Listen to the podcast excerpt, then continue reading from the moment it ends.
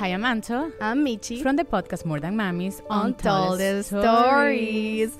Together, we are two Latinas who can't get enough of documentaries, news articles, and podcasts that explore the mysteries and stories that sometimes we can't believe happen in everyday life. Are you ready to dive in? Vamos. More Than Mamis Untold Stories is available wherever you listen to podcasts. Hey everyone. Hola a todos. This is Shahaira. And this is Stephanie, and welcome back to another episode of Cuento Crimen Podcast. Feliz miércoles a todos. Uh, we hope you're all having a wonderful week so far and hopefully a good day también. Yes, we wish you all well. Um, and just a reminder, we still have some merch available. Tenemos stickers, notebooks, mugs, and a few t shirts left. So yeah, so if you want to join the Dicho Squad, definitely go check it out. Um, you can find all of our merch over at cuentocrimenpodcast.com. And actually, I recently got myself a, a notebook, and I was telling Steph, I was like, I think I'm gonna start bulleting. It looks like fun. Yeah. But it also looks like a commitment. It's a commitment. Yeah. So let's see if I can do it. yeah. I see those like TikToks and it looks so satisfying. Yeah. But yeah, um, go check out our merch. I think right now we uh, decided to do a, a, little like promo that Ooh. will be going on next week. So by the time y'all are listening, it will be live. We're doing uh, buy a t shirt and you get a mystery notebook. So one of the three for free. We'll pick it for you. Mm-hmm. um, so yeah, so if you want to join the promo, definitely check it out. Yeah, I think just just a reminder for y'all because sometimes we forget we have merch. So then we're like, y'all yeah. probably did too. yeah, we're not so, very good at like advertising yeah. it. Oops. Yeah. No, just it's just a lot of work. We're a small team, so um, yeah. here we are trying. But, anyways, let's get into the true crime case for today. So, today's episode um, is again on the shorter side, but it was a requested case, and this case was requested by Crystal. So, Crystal, if you're listening, shout out to you. Thank you so much uh, for bringing this case to us. Uh, we weren't aware of it. When we started researching the case, we were very shocked to hear that the people involved in this case actually lived very close to us. Yeah, it's super close. It makes you realize how small the world is. Um, but we'll get into the details in a little bit. So, today we will be talking about Michelle Rose David, a 22 year old who was unexpectedly murdered. Y antes de empezar, we would like to give you all a heads up because we will be talking about sensitive topics. Entonces queremos darles una advertencia porque vamos a hablar de temas sensibles. También queremos decir que hablamos de estos casos con todo respeto a las familias y a las víctimas. Okay, let's begin.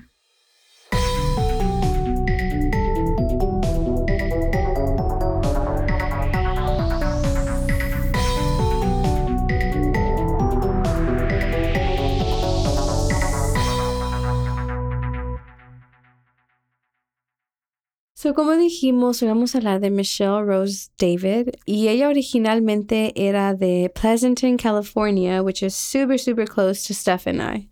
Yeah, it's like super close. I think it's like the closest place that has a good mall for us. And right? yeah, yeah. And it's a bit of a drive, but it's not like out of our way.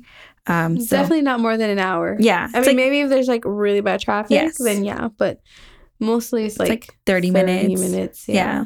I mean, my mom works there actually, so like it's like her daily commute. Entonces no está tan, tan lejos de nosotros. And this area specifically is a very suburban like area. Mm-hmm. At least I compare to the city where Steph and I are. Mm-hmm. Like if you go out there, like it's safer, the houses are bigger, you know, it's mm-hmm. it's a suburban. Yes, I agree. Yeah, it's definitely on the calmer side. Uh, entonces, Michelle vivía con su mamá, her stepbrother, and she also had two sisters, but we aren't too sure if they lived with her or if they had already moved out. But overall, it seems like Michelle tenía una familia bonita and like, you know, loving family. And honestly, all her family had nothing but wonderful things to say about her. Dicen que ella estaba llena de alegría, that, you know, she was that ray of sunshine in any room. And she was very young. She was barely starting to live her life. Michelle attended uh, Amador Valley High School, and there she met her high school boyfriend, que se llama Dan Shoemaker. Y los dos eran de la misma edad, and so they ended up graduating together, and they both, I mean, decided, we don't know, like, the story behind it, like, you know, the relationship in their high school years, but they both ended up at San Diego State University. Mhm.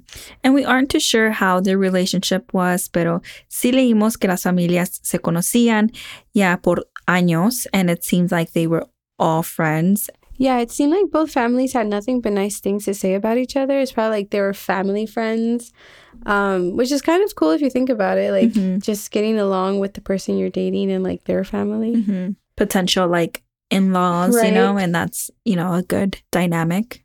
So now we're fast forwarding to 2010 when Michelle was 22 years old and Dan was 21 years old.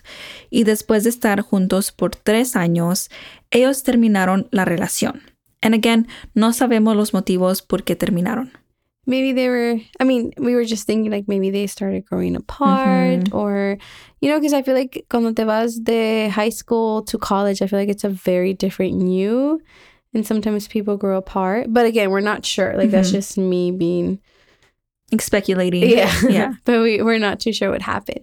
But it seemed like it was okay. Like, you know, Michelle never mentioned anything about being scared of Don's reaction or such things, you know, like being scared of leaving the relationship. Like, parecía que it was just like they just fell off. Yeah, and Michelle was living her best life, and she was actually just a few weeks away from receiving her bachelor's degree in journalism and media studies, and she had a minor in international relations. Honestly, just like a little side note, I've always been very interested in that field. Mhm. And I always regret not going into that field.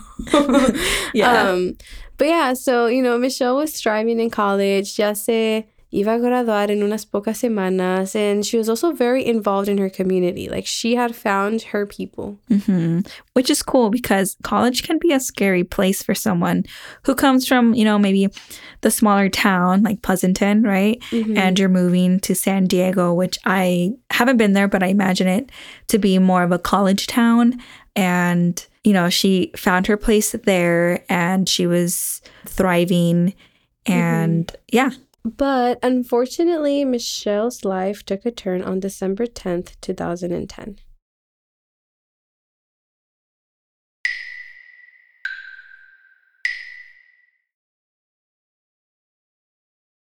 And this day was a regular day like any other. Y um, en este día Michelle se levantó a sacar a su perro a caminar cuando de repente she was shot to death. Neighbors say that they heard a few gunshots outside and some of them came running out. Y cuando llegaron afuera, encontraron a Michelle on the floor fighting for her life. She was quickly taken to the hospital, but sadly, she did not make it. There were some witnesses that were able to describe the person that shot her. And the description was that this person matched the description of Dan, her ex boyfriend.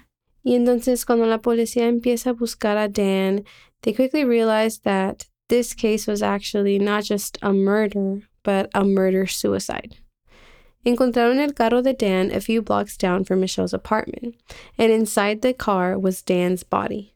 Dan had shot himself to death, and investigators do say que en el cuarto de Dan encontraron una nota que él había dejado. But they never revealed it or shared it to the public what that note said, so we don't know what he wrote, you know?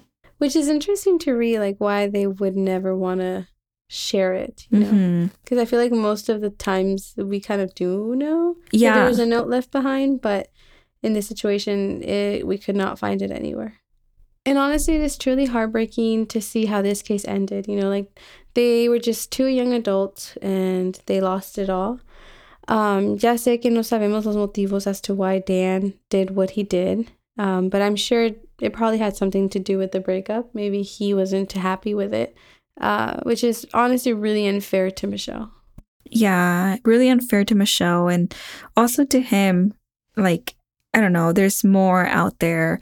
You know, there's life outside of a partner. And, and I know it's tough and like there's a lot of layers to it, but reading this, eh, my reaction is like, this is un- very unfortunate, you know? Mm-hmm. Um, and, you know, Michelle never got to receive her degree that she was just weeks away from receiving, something that she worked so hard for for a couple of years and she didn't even get to celebrate that. So And It's really unfortunate. crazy? Like it's Mhm. literally right there, and you just don't make it. mhm, And as Steph and I uh, were researching, something that was like very interesting to us was to see how the two families held nothing against each other.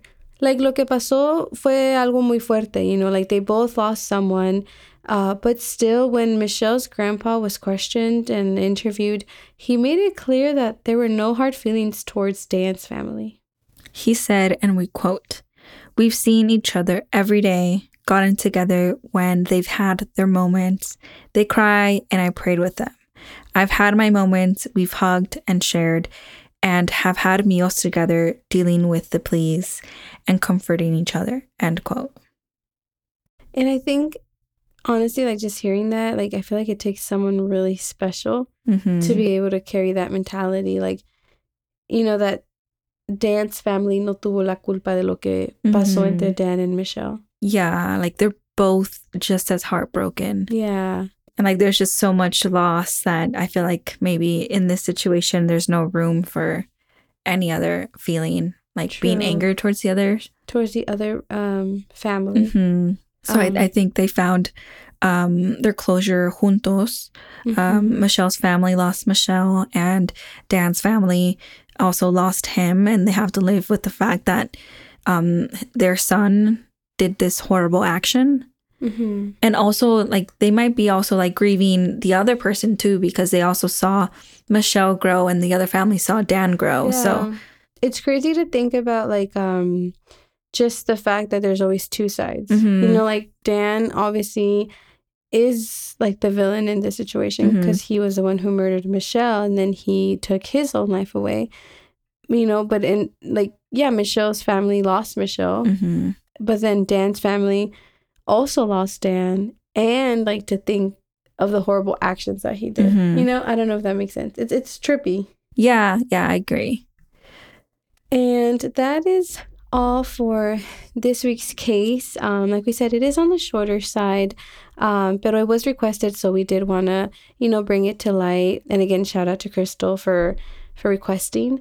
And yeah, I think that's all for this week. Uh, we will see you all next week.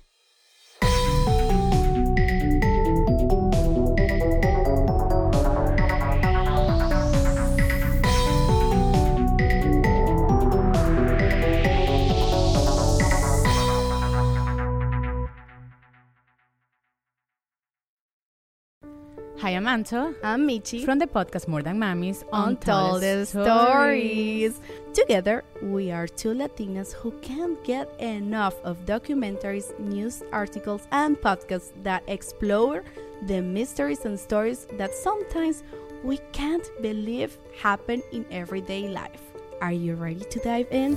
Vamos! More Than Mammies Untold Stories is available wherever you listen to podcasts. With the Lucky Land slots, you can get lucky just about anywhere. This is your captain speaking. Uh, we've got clear runway and the weather's fine, but we're just going to circle up here a while and uh, get lucky. No, no, nothing like that. It's just these cash prizes add up quick. So I suggest you sit back, keep your tray table upright, and start getting lucky. Play for free at LuckyLandSlots.com. Are you feeling lucky? No purchase necessary. Void where prohibited by law. 18 plus terms and conditions apply. See website for details. Purchase new wiper blades from O'Reilly Auto Parts today and we'll install them for free. See better and drive safer with O'Reilly Auto Parts. oh, oh, oh O'Reilly Auto Parts.